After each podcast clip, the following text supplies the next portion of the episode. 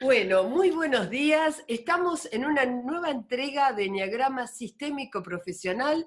Ya sabés, como todos los miércoles a las 10 de la mañana te podés conectar por Facebook, por Instagram, después ver este programa eh, grabado en la Universidad de la Conciencia, que es www.uconciencia.org. Hoy estamos con un programa, bueno, todas las sí, veces te digo que son especialísimos, pero para mí hoy tiene una alegría especial y una motivación especial. Primero, porque te voy a presentar aquí con quién estamos hoy en el programa, que es Nico Apple, Nicolás, ¿no? Yo le digo Nico de mucho cariño y todo, mucha gente le dice Nico. A Nico hace muchos años que lo conozco y conozco todo su recorrido. Yo quiero presentarlo como un buscador como una persona que se ha desarrollado y se ha recreado a sí mismo y que ha impactado hoy en día, en estos 10 años, Nico, creo, o más, este, en muchas personas y en la vida de muchas personas. Es coach ontológico, viene de una carrera de administración de empresas, trabajó en recursos humanos y hoy en día dicen que lo presentan como metafísico. ¿Cómo es eso? Buenos días, Nico. ¿Cómo estás? ¿Qué Hola, qué, qué, lindo estar hablando. Eh, esto que nos sabe la gente, que nos conocemos hace tantos años y, desde mi versión adolescente hasta ahora. Así que me, encanta que la vida nos encuentre acá. Eh, bizarro que, que, te contaba antes que realmente me presenta como metafísico. Yo decía, metafísicos somos todos, ¿no? Es como si fuese un título o algo, eh, pero es que todos estamos creando realidad a todo momento, sepamos o no, así que el título que nos, nos entra a todos. Tal cual, tal cual. Y contame cómo ha sido, porque bueno, yo soy testigo, podría decir, este, en esta unidad de familias y cariño que te tengo de ver desde aquel primer curso de Enneagrama que nos conocimos, en donde en tu adolescencia este, ya estabas desarrollándote. 16, 17. 16, 17 años. Wow, hace más de 10 entonces. Sí, hace 15 años. Hace 15 años. Este, y, bueno, fui viendo todo tu recorrido maravilloso y además hay algo, ¿no? La consistencia, porque lo más importante en todos estos procesos es la consistencia de la persona y a lo que está llamado, al propósito de vida, ¿no? Y en tu caso se ve muy claro cuál es tu foco, cuál es tu dirección, ¿sí? Hacia dónde estás. La vida te fue guiando porque fui partícipe de varios de tus cursos y yo creo que como todos en la vida nos va moldeando y es uno el que dice que sí o no, ¿no? Y en tu caso vos dijiste sí, voy por todo. Contanos un poco cómo es que eh, comenzaste a trabajar con las siete leyes universales. Esto lo tenemos y lo conocemos, siempre lo, recomiendo desde la certificación de Enneagrama, que es el, libro del Kibalión, de estos tres iniciados, y que las leyes universales rigen nuestra vida, rigen nuestra conciencia, rigen el universo y nos rigen como seres humanos. Así que, ¿qué nos contás? A ver, porque esto es maravilloso integrarlo al conocimiento del enneagrama. Y yo te pido, por favor, que escuches porque es una joya comprender el enneagrama, la sabiduría ancestral que trae este orden de comportamiento como lo que nos muestra unido a las leyes universales. Total. Bueno, podemos relacionarlo desde mil lugares mientras te escuchaba, se me vino un pequeño recuerdo que está bueno compartir, eh, porque viste, muchas veces probablemente cuando alguien escucha del otro lado, parece que siempre tuvimos en claro a qué nos quisimos dedicar toda la vida, o que teníamos recontra claro el camino. Eh, y hoy en día, que siento que tengo muy en claro que es mi camino, ya sé que es perecedero. Ya sé que en un momento no va a ser más y va a mutar. Pero hoy ya aprendí eso. Pero yo cuento mucho eh, esto nunca te lo conté quizás, pero creo que eh, en, un taller muchas veces eh, cuando hay gente que me dice, y yo no sé a qué dedicarme, cuál es mi propósito, mi misión y demás, y me acuerdo que una vez yo creo que tenía 19 en ese momento, no, 20 años en ese momento, y tuvimos nuestra sesión de uno a uno, revisando mi, todo mi enneagrama, ¿no? Ahí con uno, mapa personal. Mapa personal. y, y, yo estaba debatiéndome, ¿y si estudio psicología? ¿Si estudio musicoterapia? ¿Y para qué lugar voy? Y, y me dijiste una frase demasiado profunda, demasiado simple. Anotate y hacelo. Probablemente no te acuerdas de eso, y a veces viste que a veces parece que en, lo terapéutico necesitamos hacer una mega reflexión o entender toda la estructura, y yo dije, claro, o sea, ¿por qué tanto debate mental? Que era uno de mis grandes problemas en realidad, tratar de debatirlo, entenderlo todo, es, ¿qué pasa si probás y no te gusta? No pasa nada, o sea, la vida no termina, es ir probando, y en ese ir probando es que la vida te va guiando. Entonces, eh, porque creo que la mayoría no sabe cuál es su misión y su propósito, mm. pero ve tanto Instagram, redes sociales o, personas que parece que todos nos levantamos sabiendo a qué vinimos, cómo lo vamos a hacer, y es la vida la que te muestra eso. Ahora, si a eso le sumas Enneagrama y siete leyes, se hace un combo hermoso. Eh, y lo digo genuinamente porque a mí me ayudó, no desde la venta, ¿no? O sea, es como... Eh, para mí las siete leyes es esto, son leyes. y, lo lindo es que es como, siempre pongo el mismo ejemplo, es como la ley de la gravedad. Está operando todo el tiempo. Te guste la ley de la gravedad, no te guste, o sea, la odies o la ames, sepas que existe o no sepas, está atravesándote. Mm. Quizás podés vivir toda la vida caminando y, nunca darte cuenta que te atravesó porque nunca subiste un edificio, porque nunca saltaste de, un metro, o saltaste dos metros, saltaste de cinco y te diste cuenta que te lastimaste. Si sabes cómo opera la ley de la gravedad, puedes decir, qué estrategias o herramientas puedo usar para usarla a mi favor. Entonces, si quiero ir más arriba, quizás puedo hacer un cohete. No sé, hay cohetes para la mente, ¿no? Eh, hay cohetes para la, energía, para la vida, pero tengo que saber cómo funciona primero. Está muy bueno, está muy bueno. Estaba pensando cuando trajiste el ejemplo ese, que una, y ahí yo también te voy a hacer una devolución ahí, que al poco tiempo de eso, empezaste a escribir el libro Espíritu Mental y vos decías con todo este rollo mental que tenía. Y yo creo que ese libro ha sido justamente poder plasmar, ¿no? Escribir y ponerlo en acción. Y, lo veíamos y decíamos, qué bárbaro. Digo, decíamos porque también se lo, se lo comenté a tu familia, digo, qué genial que Nico esté escribiendo este libro. Me parecía que era como poder esto, ¿no? cuando uno tiene algo, bueno, plasmarlo y fijarte, ponerlo en acción y darte cuenta, a ver por dónde. Ya te va a venir, pero si te quedas pensándolo, nunca lo vas a terminar de experimentar, de atravesar, ¿no? Sí. Bueno, si, hablamos de la ley, creo que es esto, ¿no? La ley de mentalismo es, todo se crea primero en la mente.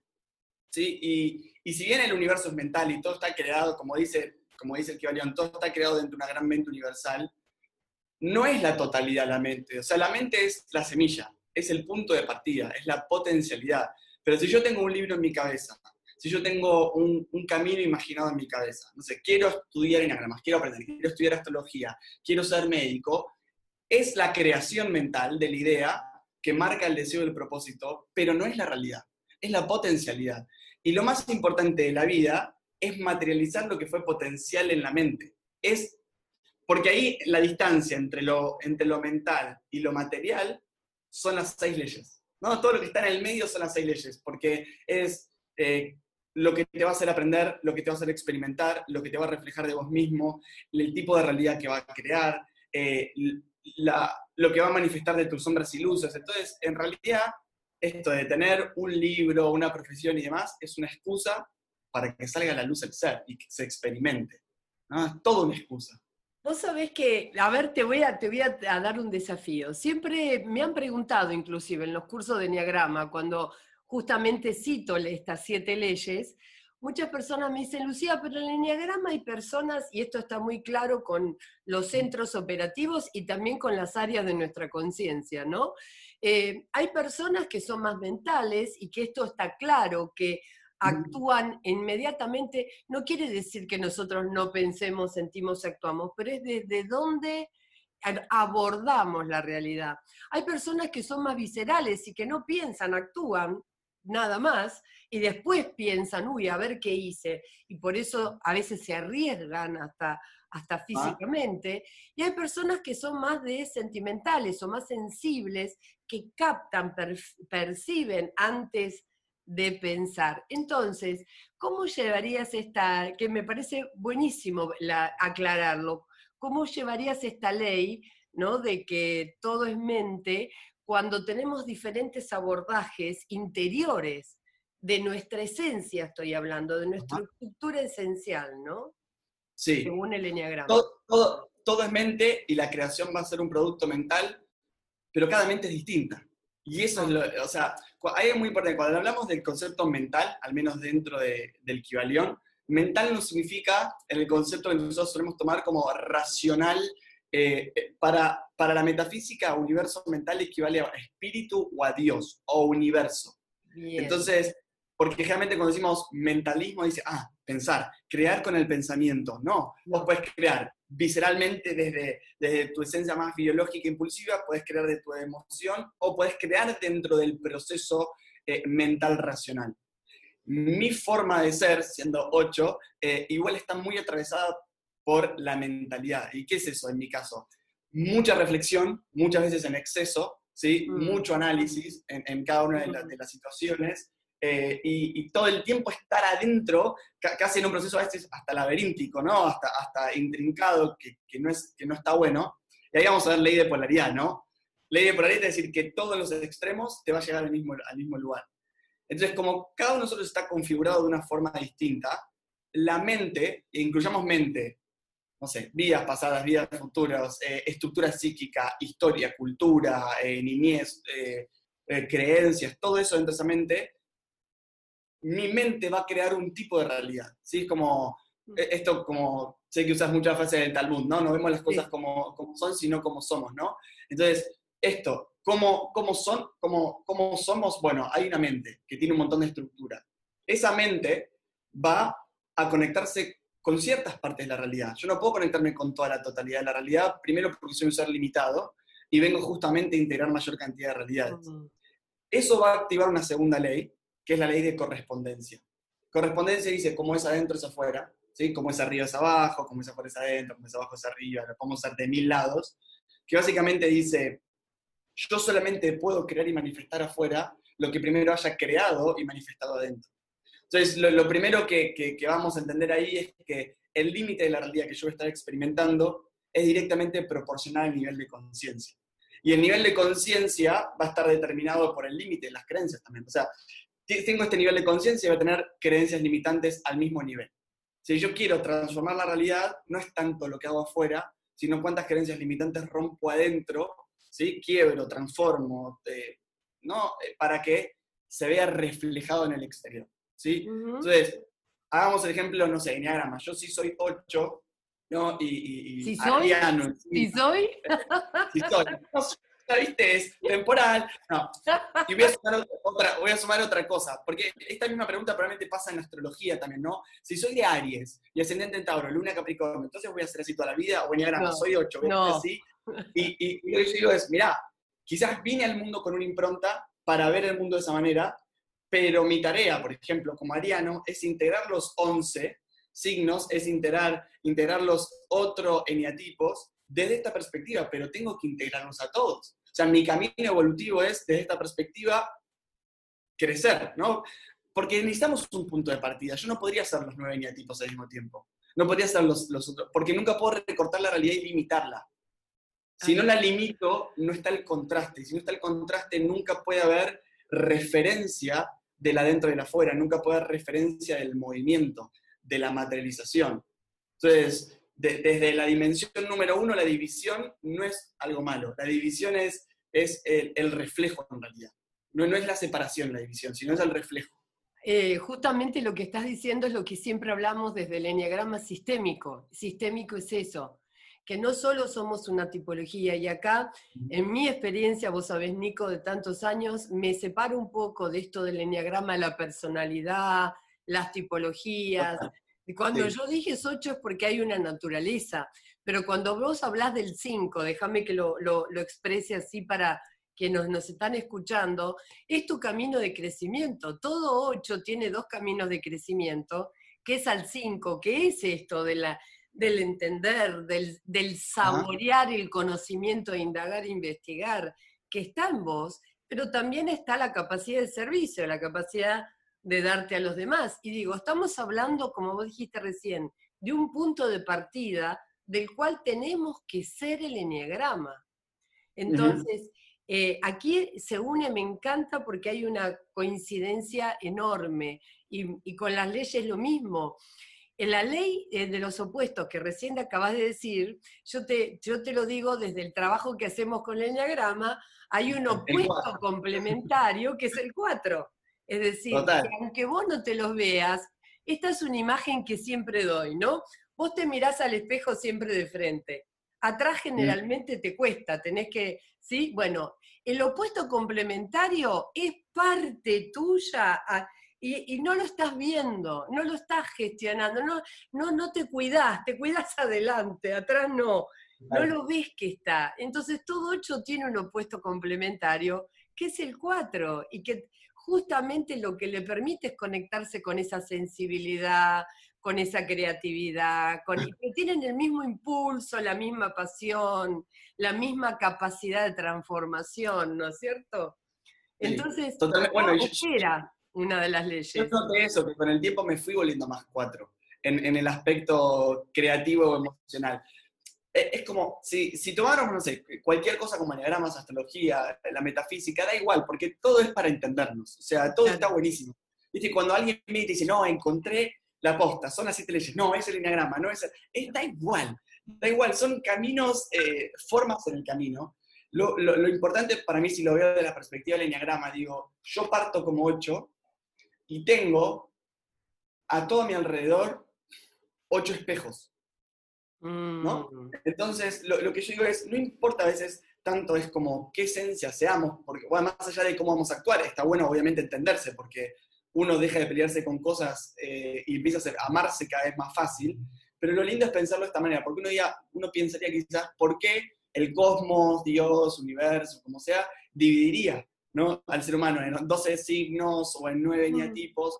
Y es una cuestión de espejos, porque yo necesito que sean distintos las formas que están delante mío para que cada uno saque de mí un aspecto distinto. Si, si fuese solamente, no sé, 8 y 4, nos invitaríamos, me invitaría a sacar todo el tiempo un tipo de aspecto mío, siendo ocho.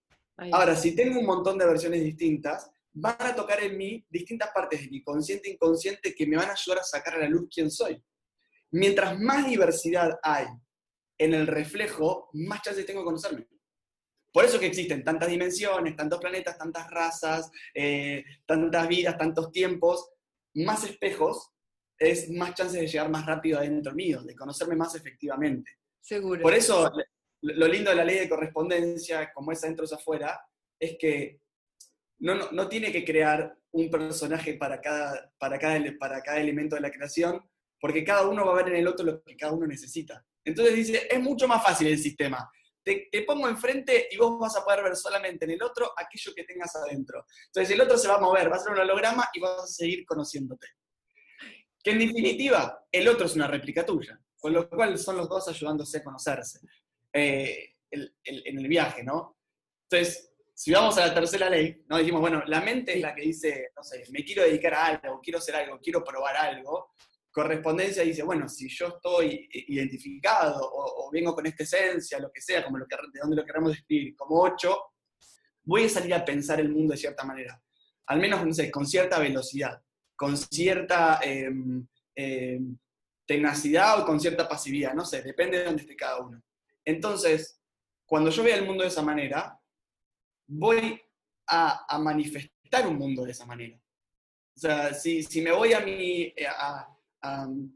no sé, a mi ocho más, más inconsciente, el mundo era un lugar para revelarse, el mundo era un lugar para sentirse oprimido y, y salir de forma combativa. Entonces, obviamente que yo todo lo que voy a ver es conflicto en el exterior. O sea, no hay forma.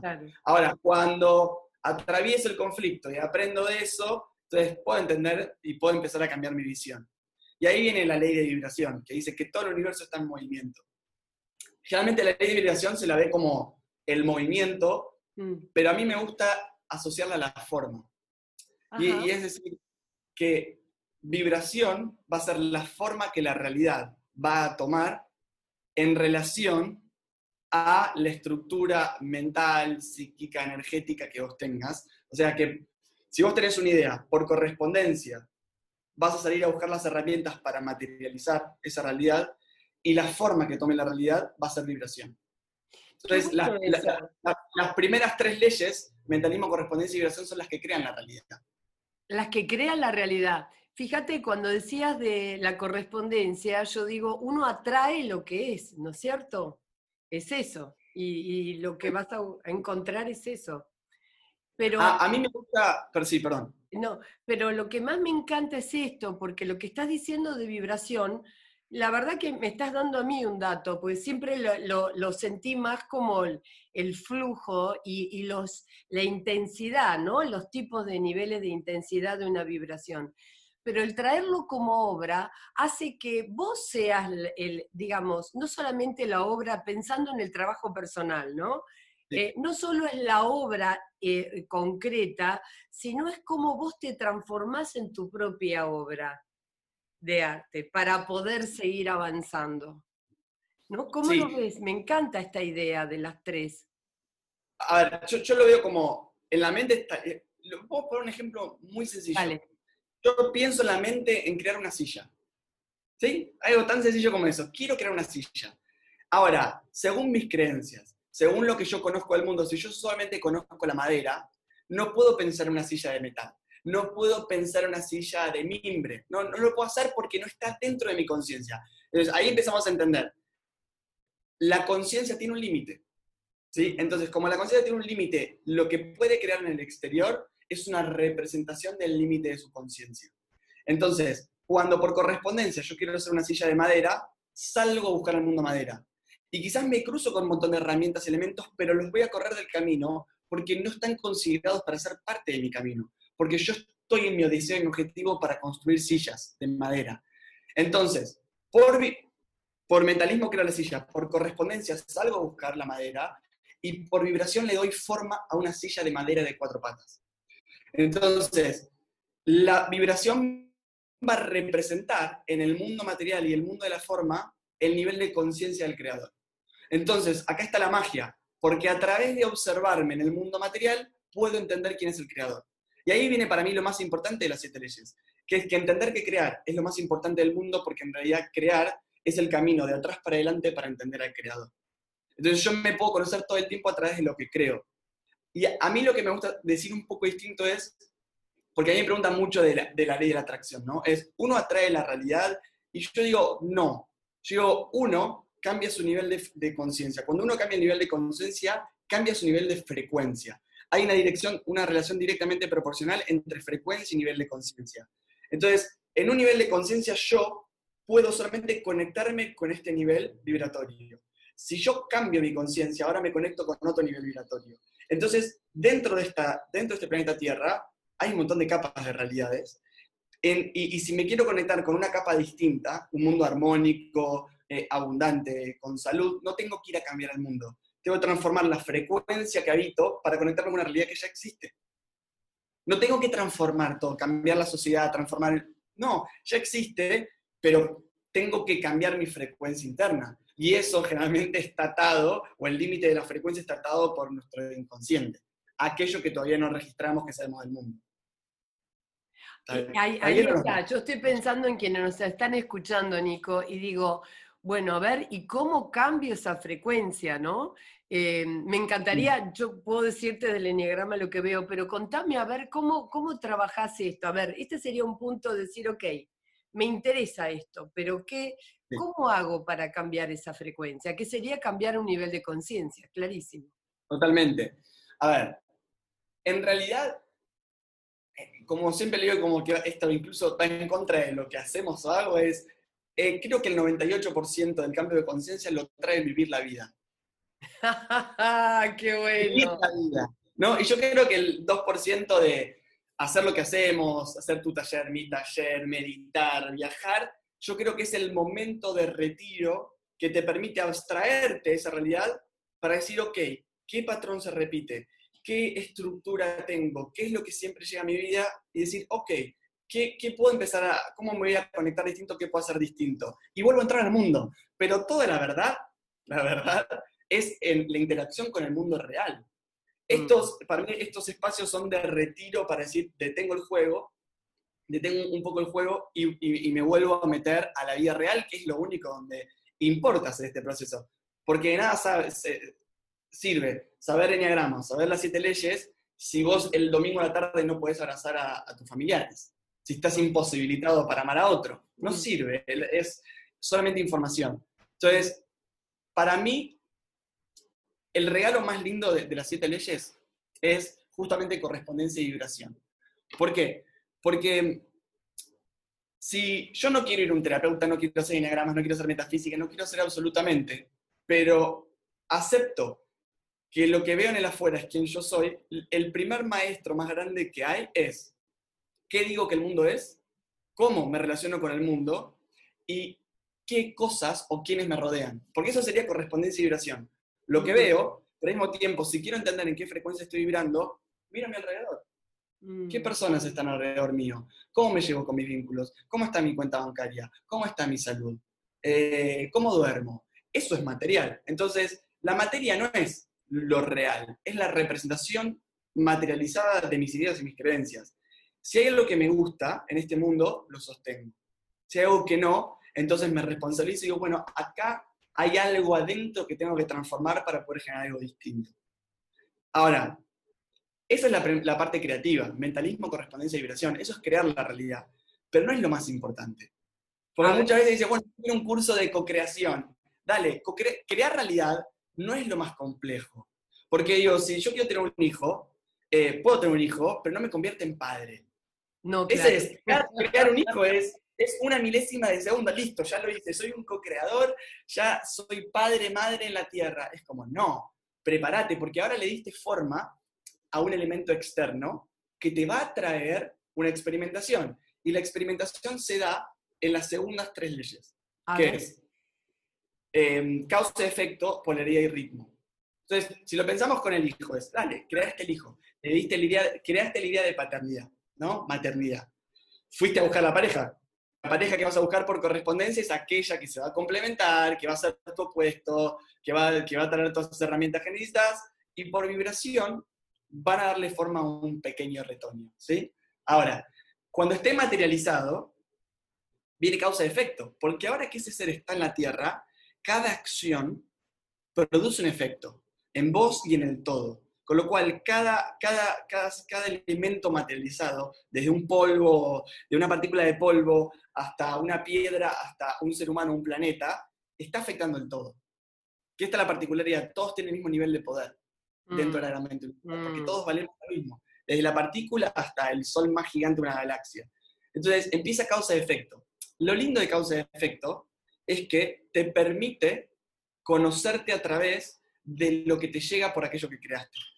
Porque si yo creara la silla, pero nunca la viera, imagínate, sé que creé una silla, pero nunca la vi. Entonces no sé cómo afecta la... No, me enseña nada, no puedo saber nada, porque no sé si es para sentarse, si alguien te dejé un clavo para arriba y alguien se pinchó. Si yo no tuviera causa y efecto, que a veces se conoce como karma y dharma, no podría saber. En Oriente es una de las leyes que más se habla, ¿no? Se utiliza. Totalmente. Totalmente. Que yo no lo hablo de karma y dharma porque generalmente karma y dharma tienen conceptos de bien y mal, de bueno eh, y malo. Entonces yo hablo de causa-efecto. No existe que algo malo te llegue o algo bueno te llega. Te llega aquello que produjiste. Entonces el regalo del universo es aquello que vos das, retorna y es para que, y en realidad es, más profundo, no es por bueno, malo, te vas al cielo, no, es porque si no te retornara, nunca sabes qué estás creando. ¿Y de qué sirve crear? Qué bueno, ahí está. Vos sabés que esto, esto, bueno, tiene todo un dilema también espiritual, ¿no? Porque hay muchas creencias de muchas culturas, vos lo sabés, y, de tradiciones eh, de la filosofía perenne que hablan que vos recibís todo lo que hiciste, en lo bueno y en lo malo. Y como sabemos que hoy en día que nada es bueno y malo y que la realidad es neutra, qué bueno que sea desde este lugar la visión. Me encanta, me encanta la visión porque te da un compromiso mayor. Totalmente, y, también saca algo de nuestra cultura judía cristiana, ¿sí? y no lo mm. digo negativamente, pero tenemos como una programación culpógena eh, y de ganar el cielo o, perder y al infierno. Y yo lo pienso de una forma mucho más simple. ¿cómo me conozco si no sé el resultado de aquello que hago? ¿Cómo? Entonces, siempre es un regalo lo que vuelve. Aún así sea, yo puedo decir, ah, bueno, y alguien, alguien, de otro lado me puede decir, no, pero yo me enfermé, yo nunca hubiese querido enfermarme. ¿Quién en su sano juicio quiere? Y yo te digo, mira, yo me enfermé muy gravemente, hoy, años después, te puedo decir que no me quites eso de mi vida porque no sería quien soy no estaría donde estoy si no hubiese atravesado, e, si no hubiese atravesado eso. Y al mismo tiempo, si no me hubiese vuelto eso a mi vida, no hubiese salido eh, como ese diamante, ¿no viste que, que, que, dicen el diamante sale bajo presión, carbón bajo presión, ¿no? Entonces no hubiese salido los recursos que adentro tengo de mi sistema. Entonces... Esa es la alquimia verdadera, ¿no? Es la alquimia verdadera. La si no vuelve, si no vuelve, yo nunca puedo saber. No hay forma. ¿Cómo, ¿Cómo, sé que el enneagrama es mm. realmente una, una, herramienta de transformación si no puedo ver los efectos de la, cómo se transforma la vida de una persona? Eh, entonces, bien, la mente lo creó, correspondencia se le buscar los materiales, vibración le dio forma, causa y efecto empezó a transformar. Ahora, lo particular es que causa efecto empieza a generar un movimiento de efectos dominó, ¿sí? Em, donde activa la ley de polaridad es como, una correlación. Y, esto es lo, más tramposo que nunca nos dicen en el mundo de la espiritualidad, que es que nosotros tenemos un deseo, venimos a experimentar, una misión, un propósito, y lo que se olvidan de contarnos en, en la narrativa, en el cuentito, es que probablemente dentro de las siete leyes universales, para alcanzar ese deseo, el camino que tenga que recorrer es todo el opuesto. Entonces, a, mí me ha pasado mucho en este sistema de creencias de la espiritualidad, es, no, porque yo vengo a ser un ser de luz y lo bueno y lo malo existe. Mm. Yo siempre pongo el mismo ejemplo. Para que vos, si, si a vos eh, elevarte, evolucionar o trascenderte como ser de luz eh, es tu misión de vida, lo que necesitas como condición del otro lado es que haya seres de oscuridad. Porque nunca vas a poder iluminar a alguien que ya esté iluminado. Entonces, tu razón de existencia es la oscuridad y no la luz. Entonces ahí empieza como el... Es, como, no, la espiritualidad es para la armonía, es para la paz. No, eso es el resultado. Llega en la ley número 7. Pero si vos vas a una terapia, ¿no? me voy a atender con vos, probablemente no me hagas ver todo lo bonito y conquistado de mi vida.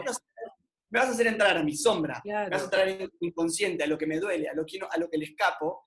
Y ese proceso de conciencia me hace entrar en la oscuridad. Cuando entro en la oscuridad, tomo todos los elementos que la oscuridad, los nutrientes que la oscuridad tiene para mí, que en realidad es la estructura de la realidad. Entonces ahí puedo integrarlos adentro de mi ser y decir, ah, mira, yo estoy en paz con ser ocho, estoy en paz con ser ariano. Eh, puedo cambiar todo el tiempo, pero primero arranco por la aceptación y por la paz de quien soy. Entonces ahora puedo salir al mundo y ya no estoy en conflicto interno. El resultado de haber hecho el camino opuesto es decir, miren qué engañoso que es, porque la conciencia te llevó a la oscuridad, no te llevó a la, iluminación, no te llevó a la luz, te llevó a los lugares más dolorosos. El regalo de unir la polaridad es generación, después va a venir, es el resultado de la paz, la armonía, pero la paz y armonía es la unión de la luz y la oscuridad, no es una por otra, o una o no la otra. Es el famoso símbolo, Nico, del yin y del yang, ¿no? En donde nosotros, y esto lo veo yo también con, atendiendo a la gente, no, pero es que yo no me quiero conflictuar o pelear, o yo siempre acepto. Y, y en, ¿dónde está tu, tu agresión? ¿Dónde está tu infierno? ¿Dónde está? Es decir, esto, todos tenemos la semilla, la activemos o no, está la semilla del blanco y del negro, ¿no?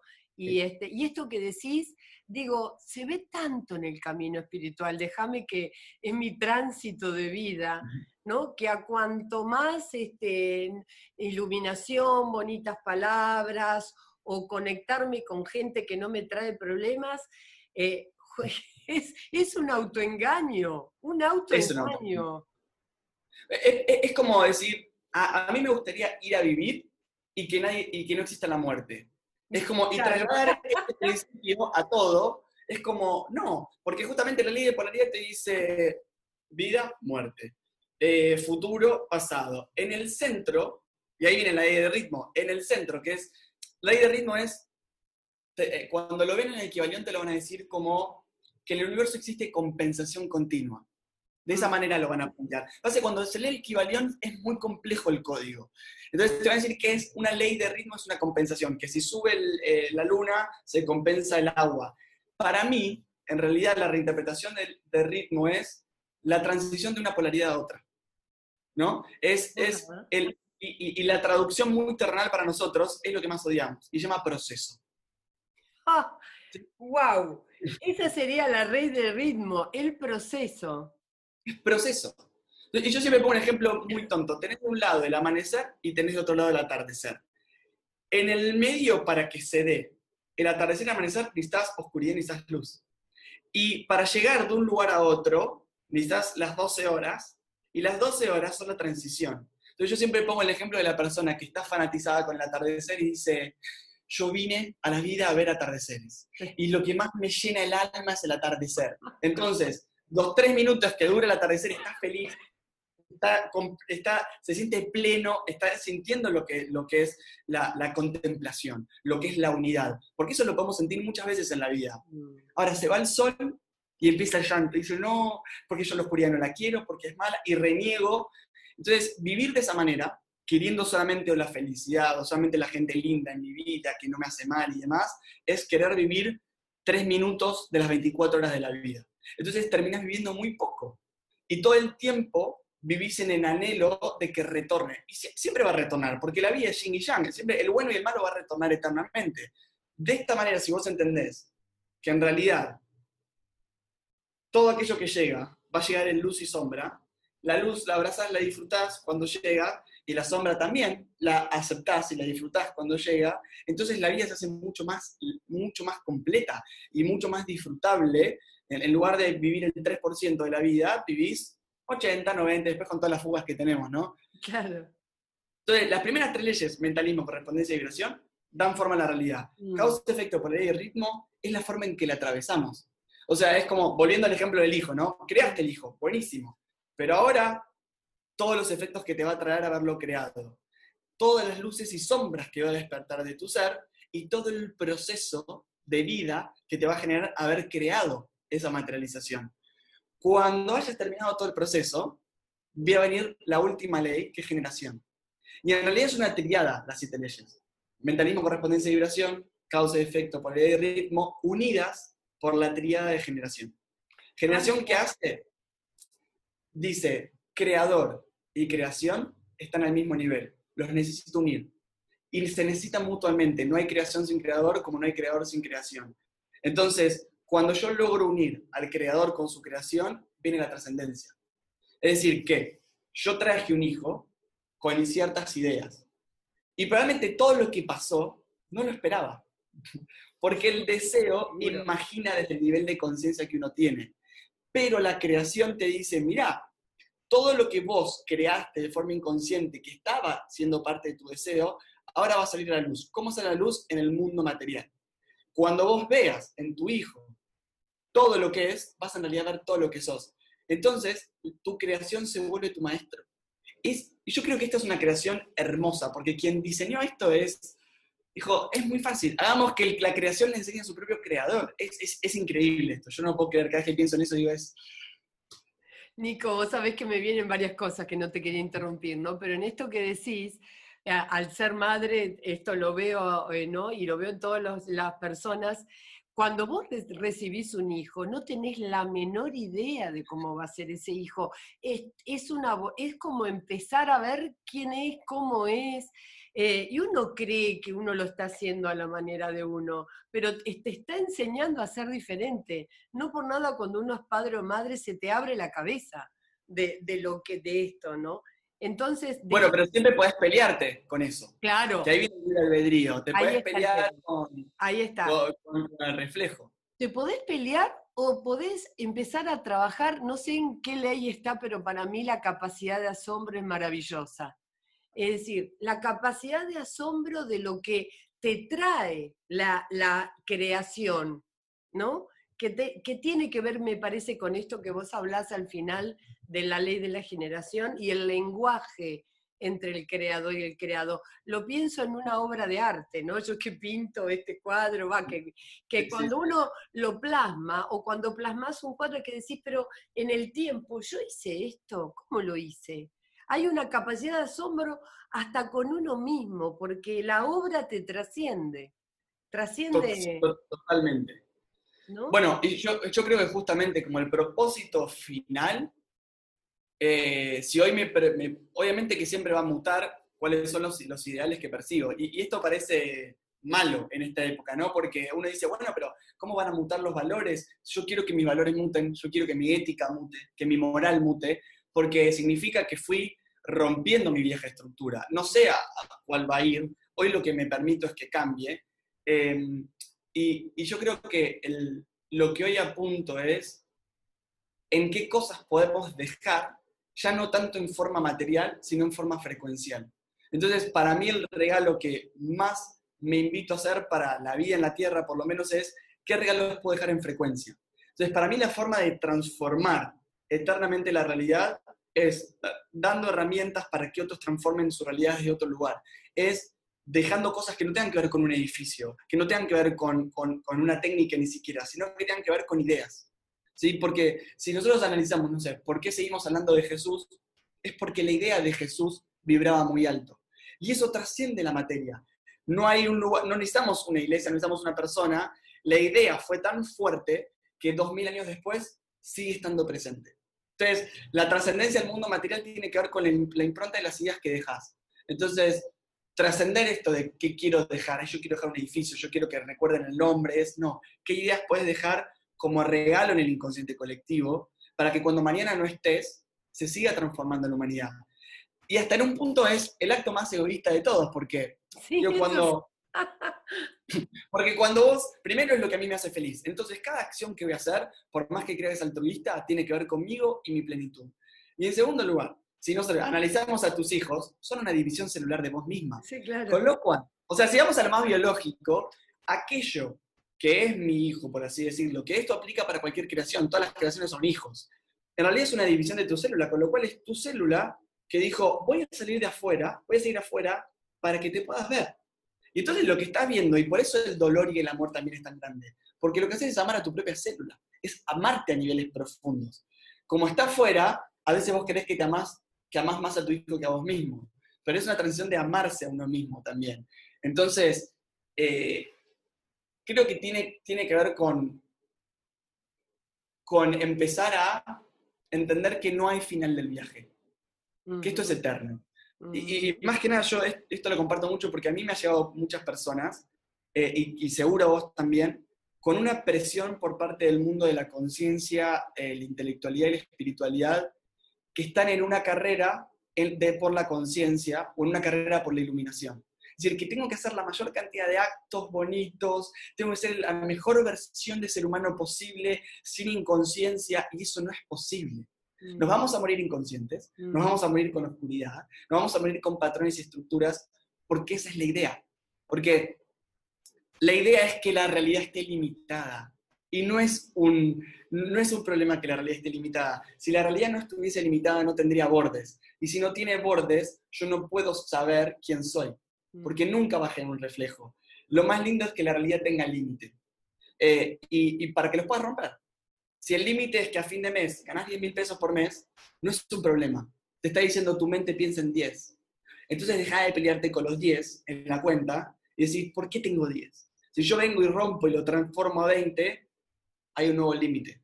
Ahora, el límite siempre va a estar. O sea, es, Sabés que esto es lo que siento, que justamente en la charla que del otro día, Educación por la Paz, decía, eh, en realidad educar es, eh, comprender la dignidad humana, y la dignidad humana tiene que ver con aprender a ser ser humanos, y humanos viene de humus. Y el humus es la tierra, es lo que somos. Somos humanos y vamos a estar permanentemente siendo perfectibles, teniendo situaciones, como vos decís, límites. El aprender a decir sí puedo, pero también no puedo, es muy humilde, es muy, es muy de esto, ¿no? La palabra humus, humilde, de ahí viene, porque hoy en día lo vemos, y lo vemos, yo lo veo en las organizaciones también, que ya no se habla más de energías blandas de, o de, ah, digamos, sabidurías blandas, sino que se habla, yo digo, es, es recursos, no, eh, digamos, que tienen que ver con, lo que nos pasa humanamente. Y hoy la vulnerabilidad nos lleva a eso. gracias a Dios, yo estoy agradecida en este momento de que todos los seres humanos hemos visto este, esta humanidad que tenemos dentro, que tiene que ver con ser vulnerables, ser impermanentes, eh, no, no tener seguridades, y, con un mundo de potenciales que ni tenemos idea tampoco, ¿no? Entonces me encanta esto que traes, Nico, porque esto de, estamos en una forma, y la forma tiene límites, y aceptar esos límites no quiere decir que uno no acepte también lo eterno de uno, ¿no? Esto, esta, esta parte... Que, tenga límites no significa que este viaje no sea eterno, eso es lo lindo. Exactamente. Pero dejar de correr, para mí me parece como el mensaje más importante porque yo lo sufrí mucho adentro mío. Yo me exigí demasiado en este mundo espiritual de a dónde debía llegar y en cuánto tiempo debería llegar. Y se pierde la vida en eso. Eh, y, yo creo que esta, esta palabra que nombrás, vulnerabilidad, es si yo tengo que elegir, después de, pasar todas las leyes y demás, y ahí me dice, bueno, ¿y cuál es el camino? O sea, ¿cómo hacemos el camino? Este, para mí hay una triada. Y la triada es incertidumbre, vulnerabilidad y sorpresa. ¡Ah, qué buena! si vos aceptás esas tres, empezás a vivir una vida que es totalmente distinta, que es aceptar que nada controlamos. Entonces, y ahí viene la contradicción, porque alguien me dice, entonces, ¿para qué voy a hacer un curso de co-creación de realidad si en realidad yo no controlo nada? Es justamente para que sepas dejarte transformar a todo momento por lo que está ocurriendo a todo momento. Entonces, eso es incertidumbre plena y aprender que lo único concreto que existe es la incertidumbre. Y aprender a hacer ese duelo. Incertidumbre es lo único real. Es que no sabes cómo sigue el próximo minuto. Hacemos de cuenta que sabemos que sí, pero no es así, porque te puedes morir en 15 segundos. Pero jugamos a que no. En segundo lugar, vulnerabilidad, porque si no somos vulnerables, no nos damos cuenta de nuestra finitud y al mismo tiempo no nos pone en lugar de aprendizaje. Cuando yo me doy cuenta que no sé, que soy ignorante, que soy inconsciente, y hay cosas que sí me salen bien, cosas que, cosas que quiero, eh, y acepto eso, me puedo poner, me da la posibilidad de romper mis límites con amor. ¿Por qué? Porque dice, hey, eh, acepto la vulnerabilidad de lo que me cuesta darte un abrazo. Y si quiero trascender, donde me tengo que meter como objetivo de vida son los lugares donde me siento vulnerable, que nosotros lo, interpretamos como debilidad. Y ese es el problema. Y es justamente decir, qué bueno no poder, qué bueno no saber. Ahí tengo un lugar para divertirme más en la vida. Y la tercera es la que vos nombraste, que es la sorpresa, que es con el software que vinimos de chiquitos. Cada cosa nos sorprendía. Y, ahí me acuerdo de, de, de, un amigo que me dijo, la sorpresa es el hack a la Matrix. Es la forma de hacer un virus a la Matrix. Porque aquello que te genera sorpresa es aquello que está fuera de la Matrix. Y si vos vivís siguiendo las sorpresas, siempre vas a estar creando una nueva realidad. Entonces, esas tres empiezan a... A ver, no es que vas a una vida plena, donde no te pasa absolutamente nada, no, pero cuando pasen las cosas las vas a atravesar muy distintas, desde otro lugar. Y esa es la, para terminar, esa es la diferencia entre dolor y sufrimiento se puede no sufrir en la tierra. Yo lo aseguro, se puede no sufrir. Te va a doler, te va a doler, pero sufrir se, elimina y no es complejo. Claro, porque el sufrimiento es el dolor instalado, no el dolor que se transita. Para mí el sufrimiento es el dolor sin propósito. Mm. Es decir, cuando le perdiste propósito al dolor, cuando se convierte el dolor en un sinsentido. Y el dolor tiene propósito. Es decir, cuando yo quiero crecer y mis huesos crecen, me duele el cuerpo, pero tiene un, propósito de crecimiento. Si yo me enojo con el dolor de huesos, entonces empiezo un conflicto con la realidad. Y, y, el sufrimiento es estar en batalla con los aspectos que no me gustan de la realidad, que en realidad son los aspectos que no me gustan de mí mismo. ¿Sabes, Nico? A ver, hablando un poco del enneagrama, estoy viendo, y para quienes nos están escuchando, digo, qué increíble, gracias por tu testimonio, además como 8. Este es el camino de evolución de la tipología 8 también, porque dijiste dos cosas, dos cosas que son fundamentales. ¿sí? En el proceso del autoengaño del ego, el 8 evita la, la debilidad, evita la vulnerabilidad, evita siempre tengo que ser fuerte, ¿no? Siempre tengo que ir adelante, ser protagonista, ir por todo, como dijiste vos, me como el mundo, ¿no? Y esta intensidad. Y de golpe reconocer esto es romper con toda esa cascada de comportamientos y creencias que estamos hablando mucho de la creencia, y me gustaría que hables dos minutos de esto, ¿no? Pero de esas creencias que están instaladas dentro de nuestra propia naturaleza, y en el caso del 8 es que no tengo que poder permitirme la debilidad, y es más, me enojo cuando veo la debilidad del otro, me enoja. me enoja, me fastidia. Esa clase todavía, ¿eh? Esa clase todavía está, no, pero es que está súper bueno eso que decís. Obviamente, eh, ninguno de los aspectos los domino, O sea, eh, está todavía recontra mi esencia tocándome la puerta todo el tiempo. Pero ¿sabes qué? Como me ayudó mucho como terapeuta, que cuando arrancaba como terapeuta, yo quería ya sacar al otro del dolor. Porque justamente el no poder, el decir, dale, salí. Es como, ¿cómo no te vas a levantar a la mañana si te está doliendo? Claro, esa es mi esencia desesperada. Hoy desarrolla una, capaz, una capacidad más de cuatro, que es de meterse en el dolor. Entonces, hoy entiendo que no, no tengo conflicto en meterme en el dolor y, dejar que llore y que esté mal.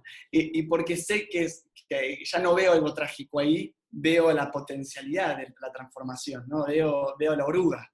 Eh, y, y, de, nuevo, no sé, no, sé por qué se me viene esto a, la cabeza, pero eh, seamos terapeutas, sepamos las siete leyes, enneagramas y demás, seguimos siendo todos seres humanos. Eh, y todos nos vamos a dedicar probablemente, al menos me hago cargo de mis palabras, a lo que más necesitamos. Eh, porque uno elige rodearse todo el tiempo de aquello que más necesita reflejarse. Entonces, probablemente, y hablo por mí, quienes más nos dediquemos a esto, eh, quizás como propósito alma somos los que más necesitamos recordar el espíritu, recordar la conciencia, recordar, y aquí estamos, recordando eso, por eso lo hicimos tarea de vida. Probablemente sea por ser malos alumnos, no por ser sabios en el tema. En definitiva, como vos dijiste, es un camino como una vez lo escuché en el año 96 y justo en el año 96 este, eh, no sabía yo que después iba, como vos dijiste, yo soy testigo de todo lo que has transitado con tu enfermedad y yo también lo he pasado y una de las cosas que aprendí y lo aprendí de un ocho, de un mexicano al cual quiero mucho, maestro, amigo, hermano, al, este, al que en este momento también estoy acompañando, y, y, que él me dijo, Lucía, no luches, que venga de un ocho, con la potencia que tiene el ocho, que es el luchador, el guerrero, ¿no? Que me diga, Lucía, no luches, encontrá la paz, porque lo entendí en el tiempo, que si no uno termina siendo enemigo de uno mismo, luchando con aquello que se nos pone como oportunidad para evolucionar y para crecer. Entonces, esto es lo importante, ¿no? Eh, ¿Para qué está esto en mi vida? ¿Para qué? Y aparte, hay, hay una paradoja ahí, porque si yo soy el creador de mi realidad y yo lucho contra lo creado, en realidad con, lo único que estoy luchando es conmigo mismo siempre. Ahí está. Entonces, eh, en, un campo de batalla, donde estoy yo conmigo mismo, el único herido soy yo. Entonces, eh, eh, si vamos antes de la triada, antes de la triada de la transformación, hay una anterior, que es la aceptación y el no conflicto. Porque si yo acepto lo que tengo adelante, entonces me habilita a dejar de estar luchando. Cuando lucho con algo, lo hago crecer, lo hago más grande, lo hago más imponente. Entonces, lo primero es y a veces esto se malentiende como no conflicto, como bueno, ahora digo todo que sí, ahora no puedo poner límites, porque a veces generar conflicto es no saber decir que no, porque termino generando más conflicto. Entonces es, es no, no pelearte con lo que hayas creado. Si, si, vino esta persona a tu vida, si te pasó lo que te pasó, si te enfermaste como te enfermaste, si te, se trabó como se trabó, lo único que hace el conflicto es generar más guerra. Lo primero es decir, ok, yo creé esto. ¿Me gusta lo que cree? Puede ser que no me gusta. Puede ser que lo haya hecho totalmente inconsciente. Que mi deseo inconsciente no estaba ni en lo más remoto. Ok, pero no lucho. Ahora, ¿qué hago con esto? O sea, ¿cómo le permito que me transforme? El conflicto es lo que nos estanca en, la resolución. Y estamos casi todo el tiempo conflictuados. eh, nos conflictamos con el coronavirus, nos conflictamos con el presidente de turno, con la pareja que tenemos enfrente. Antes de poder crecer, hay que salir del conflicto y aceptar que nosotros creamos eso. Eh, me gustó esto que dijiste que el conflicto nos estanca, porque muchas personas creen que tienen que toman acciones aparte del conflicto. Y que lo digas vos, yo vuelvo a decir para todos los que están escuchando, es un ejemplo de 8, por Dios. Y del 8 con todo, su, con su ala 9 en conciliador, con su ala 7 de la sorpresa, es decir, qué maravilla que, uno pueda manifestar todos estos aspectos, porque van haciendo que evoluciones en la conciencia, ¿no? Eh, Nico, me queda algo interesantísimo por ver. ¿Cómo aplicás las siete leches? Porque te juro que me encantaría algún día eh, que poder hacer también un trabajo con el enneagrama y las siete leyes, porque me parece que están tan unidos, eh, pero el tema es esto, ¿cómo aplicás? ¿Cómo es, es un proceso eh, ¿Cómo lo llevas a cabo? Eh, la verdad es que fue, fue mutando en la vida. Em, yo, a ver, yo me he formado en un montón de cosas. Eh, me he formado en constelaciones, en enneagramas con vos, dos veces, captadura. me he formado en psicología gestáltica, me he formado en coaching ontológico, hace cuatro años estudio biología. Entonces, para mí, y esto es lo lindo, cualquier tipo de, de conocimiento del exterior siempre entra entre las siete leyes para mí. Mm. Eh, yo como, lo, como lo, tengo estructurado, al menos como lo comparto, es, yo primero trato de enseñar las siete leyes en, en, cómo implican en nuestras vidas. Porque cuando vos sabes cuáles son las siete leyes, de una manera como bien profunda, puedes identificar quizás en qué parte del proceso del momento estás. ¿Sí? Por ejemplo, hay, hay una cosa que yo trato de compartir que nosotros atravesamos siete u ocho etapas antes de realizar un centímetro de cambio. Y, muchas veces en, esas siete u ocho etapas nosotros caímos en la ilusión de que cambiamos. Mm. Y la verdad es que aún viendo esto, si me decís, bueno, veo mi mapa, yo te voy a decir, me corrí un centímetro nomás. Pero después Nico sigue estando ahí, el 99,9, pero hay un 0,1 que quizás se movió. Que esto para la vida en la Tierra es transformador en cómo vivís, ¿no? Entonces, eh, yo lo que trato de hacer es explicar la estructura, que entendamos la estructura de cómo la creación está atravesada todo el tiempo.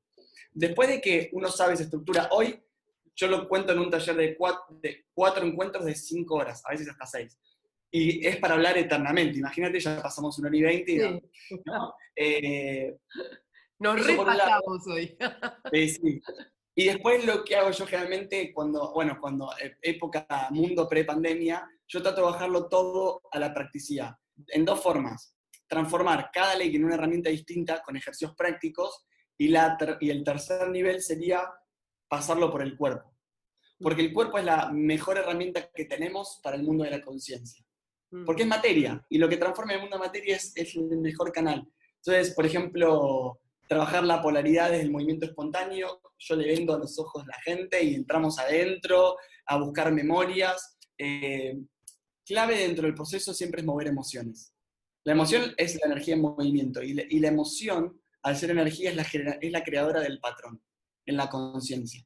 Como la emoción tiene la capacidad de, programar, tiene la capacidad de, de dejar huellas, es la que genera el patrón. Y el patrón va a ser la estructura psíquica, el patrón de comportamiento, entonces, en un momento las siete leyes se tienen que transformar en experiencias emocionales que permitan generar nuevas huellas en otro nivel de frecuencia para permitir la transformación. Mm. Entonces, eh, realmente lo que yo hago es M, que es la formación, y después hacemos retiros donde nos encontramos y trabajamos sin parar.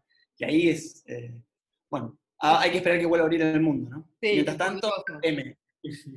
Es como, como lo, que me pasaba a mí cuando hacíamos los viajes de crecimiento, ¿no? Que vos sabés, y, los seminarios, y trabajar con el enneagrama vivencial, trabajar transitando el enneagrama, no entendiéndolo, ¿no? Sintiendo lo que genera ese orden armónico de las leyes universales, ¿no? Porque también tenemos la ley del, del, del 1, del 3 y del 7, como siempre hemos visto. Este, Nico, la verdad que me da para otro programa, se nos fue el tiempo, pero yo sé que va a ser re jugoso para todos los que nos están viendo y volverlo a ver también porque va a quedar grabado, Va a quedar grabado en YouTube, va a quedar grabado en YouTube de la Universidad de la Conciencia y también en el blog de la página de la Universidad de la Conciencia. Una, una última, te saco de tema de acá, pero no tanto, porque pensando en el libro del Kibalión, de los tres iniciados, sabemos que este libro eh, está inspirado en un, realmente en alguien que se llamó Hermes Trimegisto, que viene de la cultura egipcia. El libro es este, lo tengo aquí conmigo. Este, para mí también ha sido uno de los primeros libros y de cabecera. Y ah. de, lo que, de quien ha traído a nosotros una joya que es la tabla de la esmeralda. ¿Nos contás o nos cerrás con una experiencia tuya de Egipto y de, de, de esta cultura que tanto ha traído después a esto, ¿no? A, poder conocer aquí, en este mundo occidental, estas leyes. Sí, bueno, voy, a decir el yin y el yang, de las dos de Egipto, ¿no?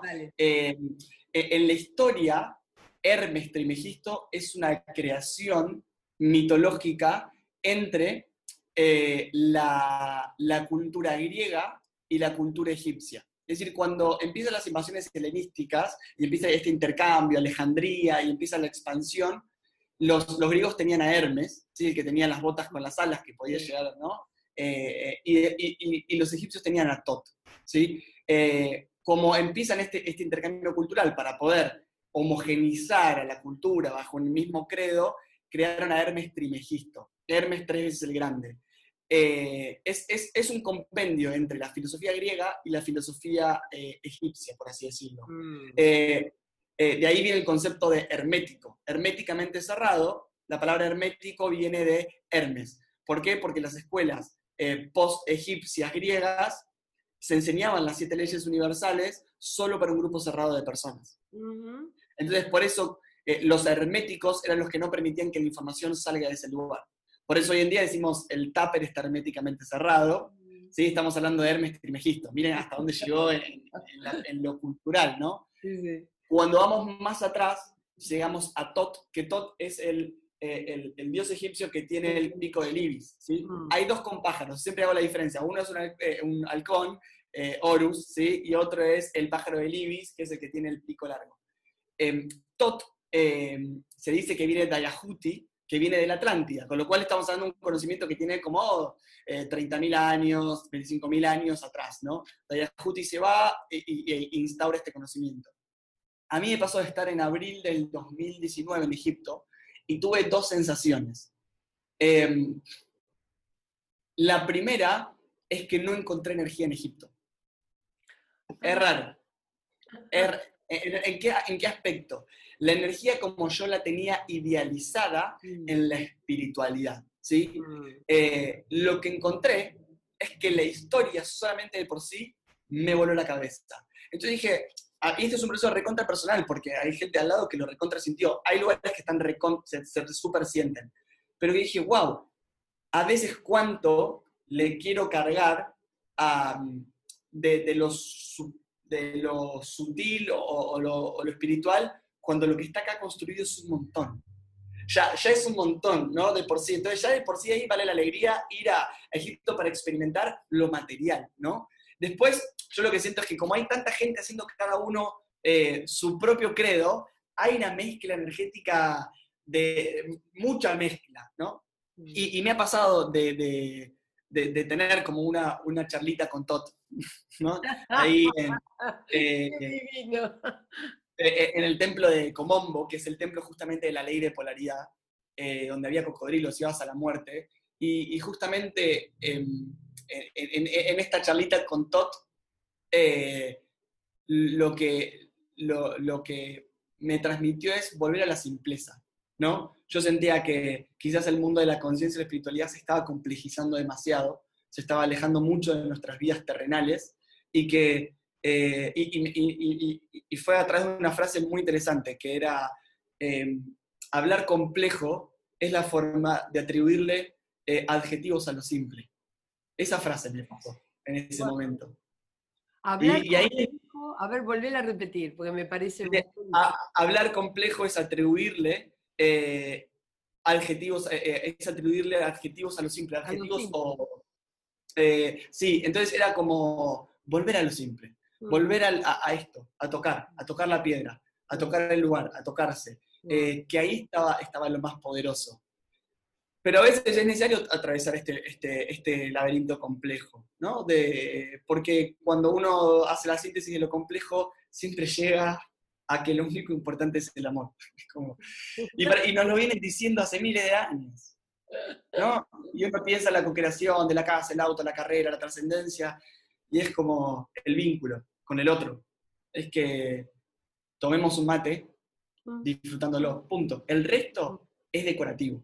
Mm. el resto es adjetivo, ¿no? Es como no por nada eh, eh, se, dice que la persona que tiene un nivel de conciencia ampliado, y, es así, ¿eh? porque el otro día, para el Día de la Paz, estuvo un niño sabio de 94 años, que es Yanis Rosé, al cual quiero mucho, y está en, dos mundos o en varios mundos al mismo tiempo. Este, y ahí lo ves, digo, lo ves en, en presencia, ¿no? Y no por nada, cuando uno ya ha transitado en la vida, con lo que se queda es con la vida simple. Con lo que toma es lo simple. Y lo simple eh, no deja de haber sido lo complejo. Esto me, te, escuchaba y es la ley de la polaridad. ¿no? Eh, simplemente que en la simpleza está lo esencial, es lo que decían los Mahatmas antiguamente también hacer silencio en la mente, pureza en el corazón, y ahí está lo simple, ¿sí? y osadía en la acción.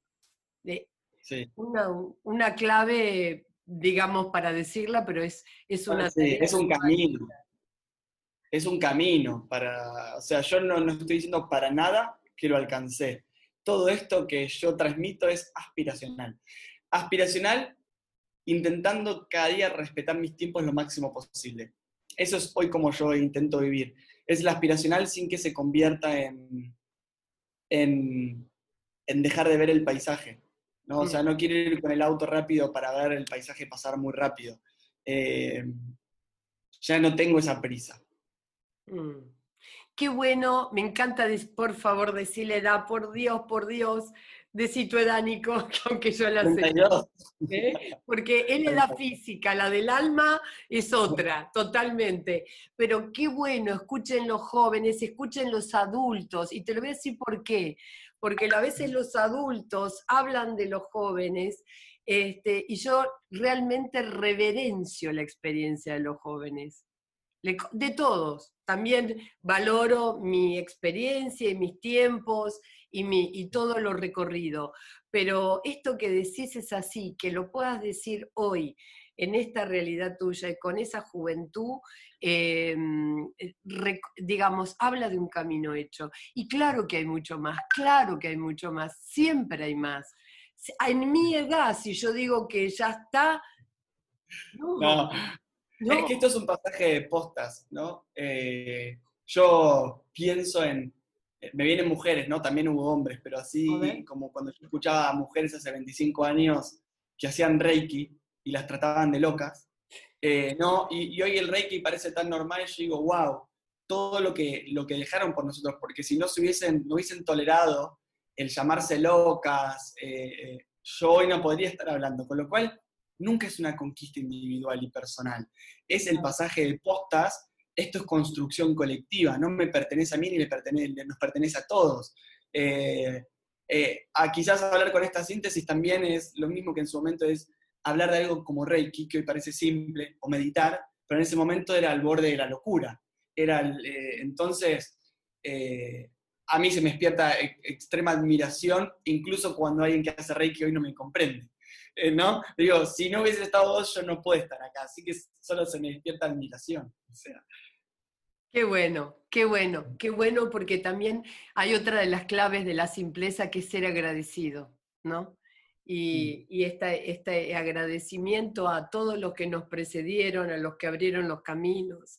Vos sabés muy bien que hace 20 años atrás, cuando empecé con Enneagrama en las empresas, no, me preguntaban si esto esotérico tenía algo que ver con, con, el mundo del, del comercio y de la empresa, ¿viste? Bueno, y, es así, es titánico, Y hoy yo hablo de las siete leyes de las empresas, o sea, mañana tengo un laboratorio, o sea, es como, y hablo, y, yo sé, hay algo que hoy elijo por lo menos es que yo ya no adapto mi, mi vocabulario. Yo ya en eso es, yo hablo de esto, porque la eh, y, está buenísimo, o sea, gracias a todo el trabajo que hiciste, que hicieron muchos, yo hoy puedo hablar de las siete leyes y las organizaciones. O sea, para mí es un triunfo colectivo eso. Claro, claro, qué bueno.